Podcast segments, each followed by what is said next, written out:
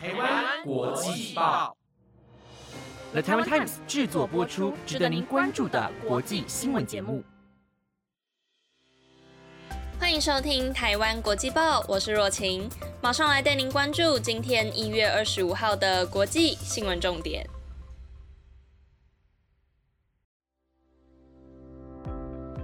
各位听众朋友们，大家晚安。哇，一想到今天就是最后一次和大家说晚安了，就感到超级舍不得的。因为其实就像威霆昨天说的，我们第二季的主持群呢，因为未来有各自的规划，所以即将都要迈入尾声了。那真的非常感谢听众朋友们一直陪伴我们到现在。其实我自己在全部的播报中啊，最喜欢的就是现在这个开头的部分，还有结尾可以跟大家一起拉迪赛的时光了。每个礼拜都超期待可以跟大家分享我这礼拜的心情，或是发生了什么好玩的事情。然后再看到大家会透过留言呐，或是粉砖私讯我，和我分享你们的感受或是回馈的时候，那时候也是最开心和最感动的时光了。那虽然我们都没有见过面。但是透过这样的交流和互动，也让我觉得跟大家变成了非常要好的网友的感觉，所以真的很感谢大家一直陪我们到现在。那接下来的主持群们也都非常的优秀，再麻烦大家今后也继续支持台湾国际报喽。那接下来就由我来最后一次带大家关注到今天的国际新闻吧。好烦哦，等下会不会有人来投诉我说，哎，干嘛一直讲最后一次？到底是多想赚人热泪呀？对啊，我就是想逼大家哭。啊，如果真的有听众朋友哭的话，请务必要来跟我分享，让我知道还是有人会为了我们的离开而感到不舍的。啊，如果没有的话，我就我就只能自己哭了。呜，好啦，不闹了，最后一次要正经一点的结束，才有专业新闻 reporter 的感觉。啊，对对对，忘记说一件事情。就是今天在新闻的最后啊，也会和大家分享，在播报了这半年的新闻之中，有哪一则是我印象非常深刻，想跟大家分享的新闻，所以请大家一定要听到最后哦。那今天也要来带大家持续关注到全球疫情的发展状况，以及西非国家布吉纳法索经传发生了政变，还有平常大家都人手一杯的咖啡，现在居然有机会被列为世界无形文化遗产之中，这到底是怎么回事呢？如果想知道答案以及更多的精彩新闻内容，那就不要错过今天的台湾国际报哦。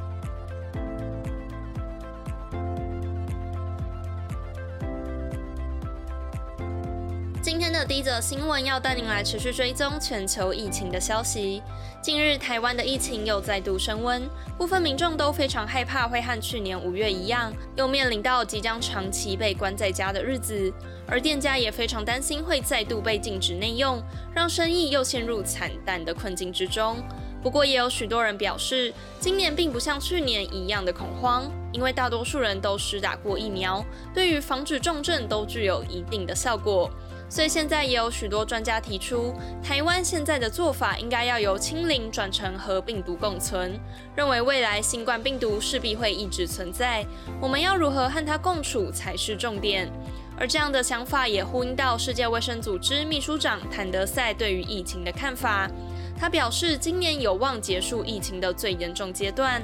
但是未来人类依旧必须学习如何和新冠病毒和平共处。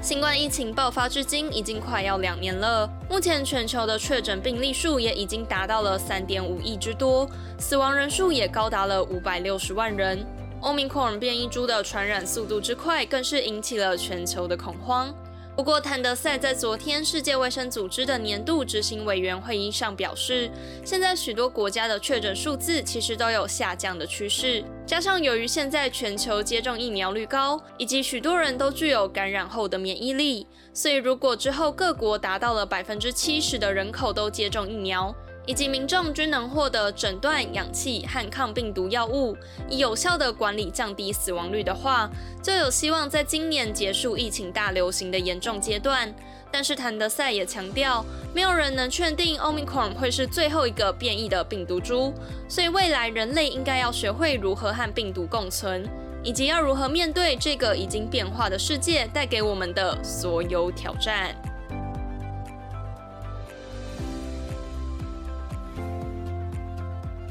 接下来要带您来了解到西非国家布吉纳法索的消息。布吉纳法索在二十三号发生了政变，由布吉纳法索各地的军事基地官兵掌握政权，并推翻总统卡波雷，令外界担心起卡波雷总统现在的安危。不过，今天卡波雷所属的政党表示，在军队发生政变之后，卡波雷逃过了军队的刺杀，不过目前行踪依然下落不明。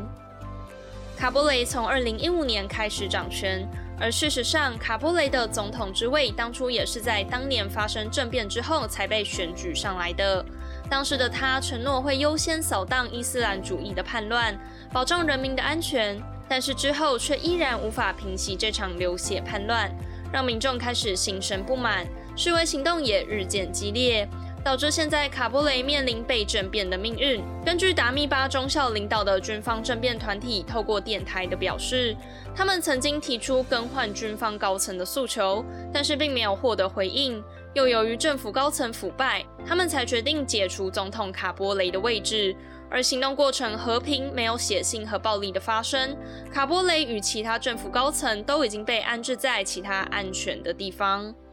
但是，根据布吉纳法索的居民表示，卡波雷的私人住宅附近在夜间传出猛烈的枪声，也看见数辆布满弹孔的总统车队装甲车，其中一辆甚至还含有血迹，和军方口中和平的状况也产生矛盾，让外界无法掌握布吉纳法索的状况。只能透过达密巴中校的声明中知道，军方决定现在暂停宪法，解散布吉纳法索政府和国民议会，学校也将停课两天，并在全国的范围内实施宵禁，直到军方有发布最新的通知为止。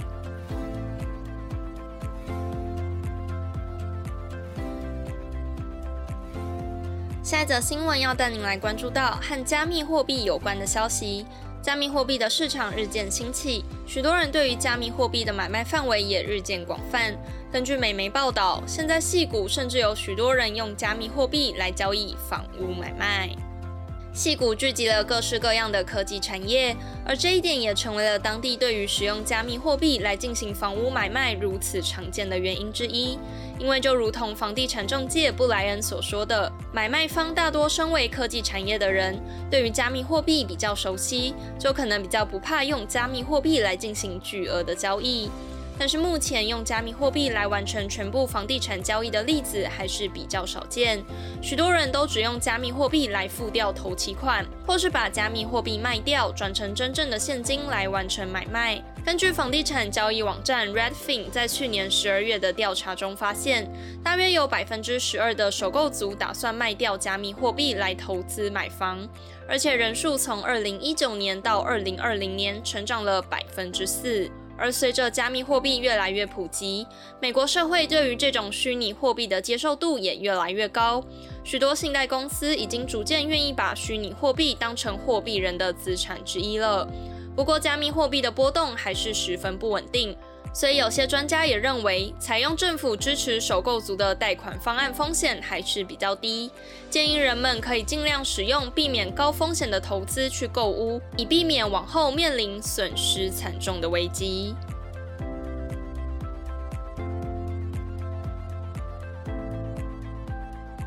接下来要带您关注到和我们所有人共同的家——地球有关的新闻。大家可能常听到气候变化对地球所造成的影响。但是因为身处地球的我们几乎没有办法完整的看见地球的模样，所以我们常常要等到极端气候造成的灾难来袭，才能感受到地球的改变。不过有一群人却可以将整个地球都收进眼里，所以对于地球的所有细微变化都了若指掌。而这群人就是身处在外太空的太空人们。四十三岁法国籍的太空人佩斯凯日前接受了访问。他表示自己曾在2016年、2021年两度登上太空，并分享从外太空看地球是多么的美丽，也激起他想要保卫地球的决心。不过，佩斯凯也提到，这几年来这颗水蓝色的星球正在蒙上一层阴影，而这层阴影则来自于人类。佩斯凯表示，在2016年访问太空以来，人类活动的后果变得更加明显。包括了污染、冰川消退以及极端天气事件，例如台风、野火出现频率与强度不断的上升等等。如果人类再不节制的话，最后终将会失去这颗美丽的星球。而除了提醒大家正视地球的危机以外，佩斯凯也提到，虽然太空旅行并不环保。而且需要斥资巨额的经费，但是前进太空依然对社会产生巨大的正向影响。例如，可以了解岩浆、熔岩运动以及海洋波动，有助于推测极端天气的发生；或是让地球上的人们学习太空站中如何将水资源和氧气循环再利用的技术，让我们能将有限的资源重复运用，让人类能够更珍惜和守护我们独一无二的蓝色家园。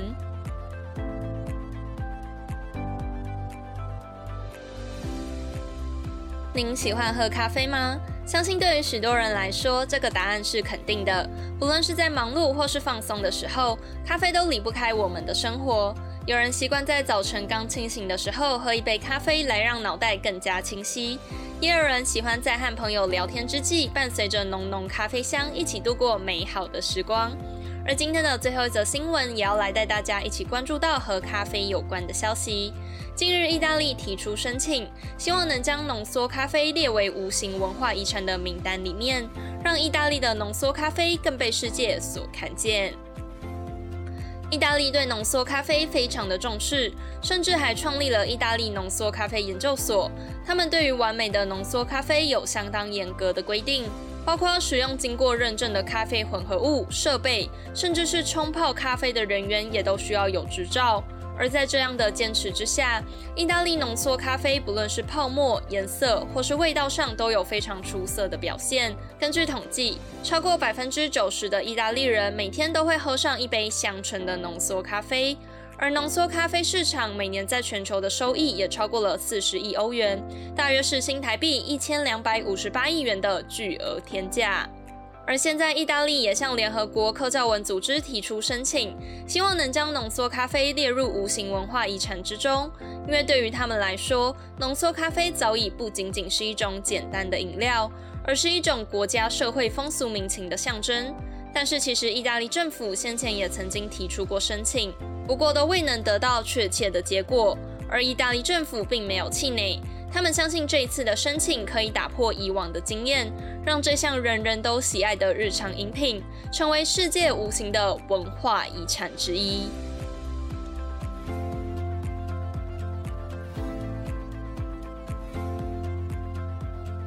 不知道大家对于今天的哪一则新闻最感兴趣呢？都欢迎到 Apple Podcast、IG、FB 留言让我知道哦！哇，不知不觉就完成了最后一集的录制了，真的是感叹万千。那接下来我也会和大家分享我印象最深刻的新闻。其实啊，我印象最深刻的新闻并不是某一篇，而是一个主题，那就是关于所有气候变迁的新闻。因为其实我在还没有播报节目之前啊，虽然也一直听到气候变迁这个词。然后心里大概也知道，就是哦，大家一直在说要好好的爱护地球，但是其实说真的，我并没有太放在心上，因为我并没有真切的体会到太大的改变。但是我在这近半年来播报的过程中，发现一件事情，就是几乎每个礼拜都会播报到关于极端气候灾害的新闻。而当你一直接触这些事件，一直看到每周几乎都会因为极端气候而有无家可归甚至死亡的人们。这个词所带来的影响就变得十分的真实了。我会开始为那些人而难过，也会开始为自己的未来而担忧。因为其实从播报的过程中发现，其实许多地方原本也从来不会发生这些灾害的，但是因为气候变迁的关系，所以他们才开始有了这些灾难。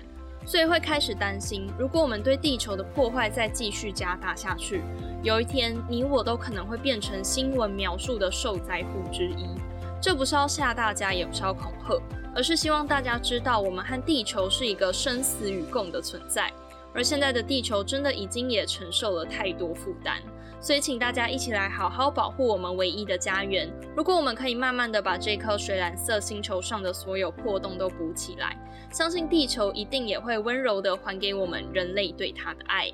那最后也要很硬的转折一下，也感谢听众朋友们一直以来对我们的爱戴。台湾国际报今后也将会持续带给大家更丰富的内容，请大家继续多多支持哦。那今天的台湾国际报也暂时告一个段落了。以上的内容皆由了台湾 Times 制作播出，感谢各位的收听。也请不要忘记，我们在礼拜天的最后还准备了一个小小的惊喜要给大家哦，所以请记得收听每一集的台湾国际报。我是若晴，再次感谢大家的陪伴，我们有缘再见，拜拜。